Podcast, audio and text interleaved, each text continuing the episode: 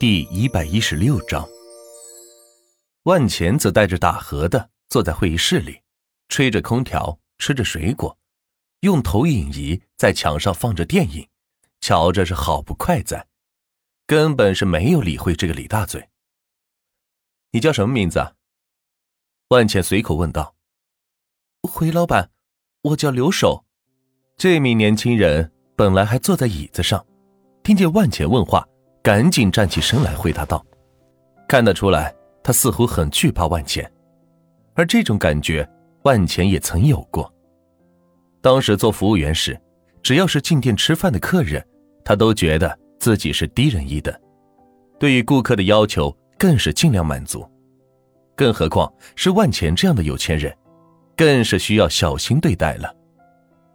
叫我钱哥就行，怎么没上学呀？”万钱继续问道：“不知为何跟他是一见如故，可能是因为两人都有着同样的经历吧。家里穷，上不起学，高中上完就出来打工了，想多赚点钱补贴家用。”刘守站在那里继续说道：“农村来的孩子，质朴，有啥说啥，没有隐瞒。嗯，是个孝子。由于万钱从小没有父母。”对于别家能够孝顺父母的孩子，他都特别的羡慕。子欲养而亲不在，何况自己还没有能力供养时，父母就已经不在了。不过如今得知到父母还健在的消息，并且生活还过得不错，这让万钱稍微是欣慰了一些。在这里打工一辈子也没什么出息，要不要跟着我干呀？万钱打算收下他。当个副手来用，别的不说，替自己跑跑腿还是可以的。钱，钱哥，我什么也不会啊。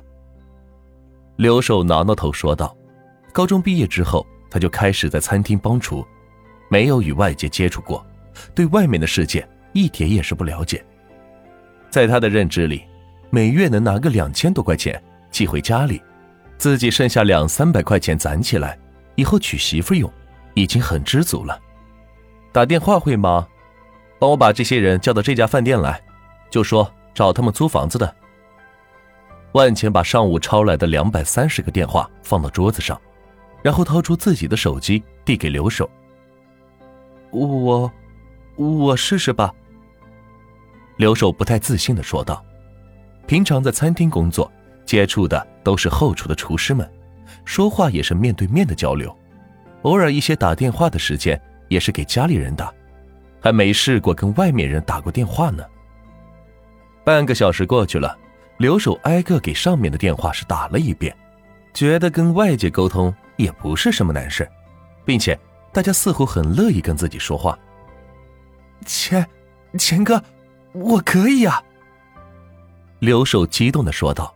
他都不知道自己还可以做这份工作，嗯，真棒！万钱鼓励道。想到当初自己在众多行业里是跳来跳去，迎来的是老员工的嘲笑和挖苦，没有一个人愿意鼓励自己，就这样挺了过来。所以面对留守，他更愿意多加鼓励一番。那钱哥，跟着你，我一个月能发多少钱呢？刘守不好意思的问道：“似乎提钱是一个很羞耻的事情。一般情况下，决定权在老板的手里，老板给多少，自己就要多少便是，一点也没有反驳的念头，还担心干不好会被炒鱿鱼呢。”“你想要多少？”万茜看着他，笑着说道。可能是因为刚才万茜的鼓励，让刘守觉得面前这个老板似乎很亲切。于是壮了壮胆子说道：“呃，三三千。这个数目在他的认知里绝对是个高工资了，比得上一些刚入行的厨师的收入了。所以他觉得自己这辈子能够拿到月薪三千就已经很满足了。这样自己每个月就可以多存点钱，可以快点娶到媳妇儿。再加个零，我给你开三万。”万钱笑着说道：“开玩笑，跟在自己身边的副手怎么可能拿三千这么低的薪资呢？说出去不怕人笑话。三三万！刘守难以置信的说道：“这辈子也没想到自己一个月可以拿这么多钱，简直是在做梦。”不过下一刻，他就赶紧摇了摇头，说道：“呃，不行不行，我就要三千，多了不要。”哎，为什么？万钱坐直身体，疑问道：“他认为人人都想要拿高工资，并且越高越好，还没听说过有人拒绝高工资的。”我妈常跟我说：“干多大事挣多大钱。”我可没做那么多事，不能拿这些钱。况且三千块我已经很满足了，可以给家里寄回去两千七呢。”留守自豪的说道。“既然这样。”那你以后就抓紧时间学习，多帮我做点事，我多给你开些薪资，好不好？万钱突然觉得有些佩服面前这个年轻人，居然能抵抗住高薪的诱惑，并且坚持做多少事拿多少钱，这是现在很多人都做不到的。好的，钱哥。刘守见万钱同意了给他发月薪三千，高兴的是合不拢嘴。钱哥。我能用你电话一下吗？万钱点点头，好奇的看着他，不知道他想干什么。只见刘守拿着手机拨通了家里的电话。娘，俺是守守呀，俺今儿跟了个老板，一个月给俺开三千嘞。哦，哦，好嘞，娘，俺知道了，俺知道了，以后有机会了吧？那那俺先挂了，娘。说完。留守挂了电话，将电话交给了万钱。谢谢钱哥，我给俺娘通过电话了，他还说让你有空了去家里边坐坐呢。听着留守的热情邀请，万钱也显得是特别高兴，从没有享受过家庭的感觉，在留守这里却感受到了。此时，门口几个中年妇女敲着会议大门说道：“万老板在吗？”进。万钱喊道，然后坐起身来，整了整衣服，看来是商户们到了。听到万钱的话，后面排着队的一二百个人纷纷的进入了会议室，找了个地方是坐下。他们好奇门口为什么是跪了个人，更好奇怎么会有这么多人前来。本以为只有自己接到了电话，说有人看中了他们的房子，想要租下来。结果却有这么多人，难道都是看房子的？去倒点茶水。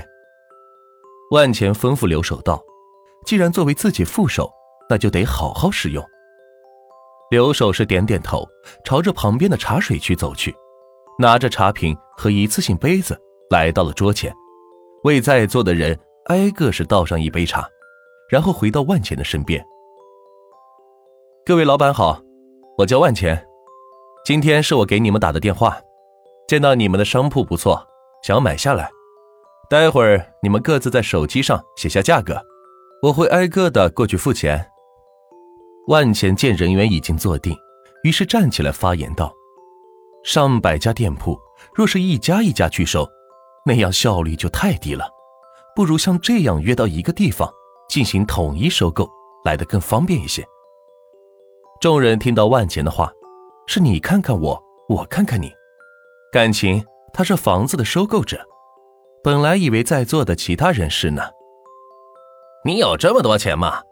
我们这里做的可有两百人，每人都有一套门店。是啊，你知道现在商铺多贵吗？别说买，估计你连租金都付不起。留守听到这么多人的质疑声，也有些怀疑，不知道万钱该怎么应对这些人。这要是都租下来，可得花不少钱呢。你写好了吗？万茜没有理会众人的疑义，对着坐在第一位的第一个女士说道：“七百零二万，不贵。”万茜说着，拿出手机将钱转了过去。下一位，万茜看着第二个人说道。第一个人吃惊的看着手机，没想到万茜连价都不还。直接给转了过来。要知道，他写的这个价是可以还价的，心里的价位是六百多万就能成交，结果万茜直接七百多万是转了过去。第二个人本来没写金额，因为觉得万茜支付不起，但是看了刚才的行为，似乎是自己想多了，赶紧在手机上写道：两千五百万。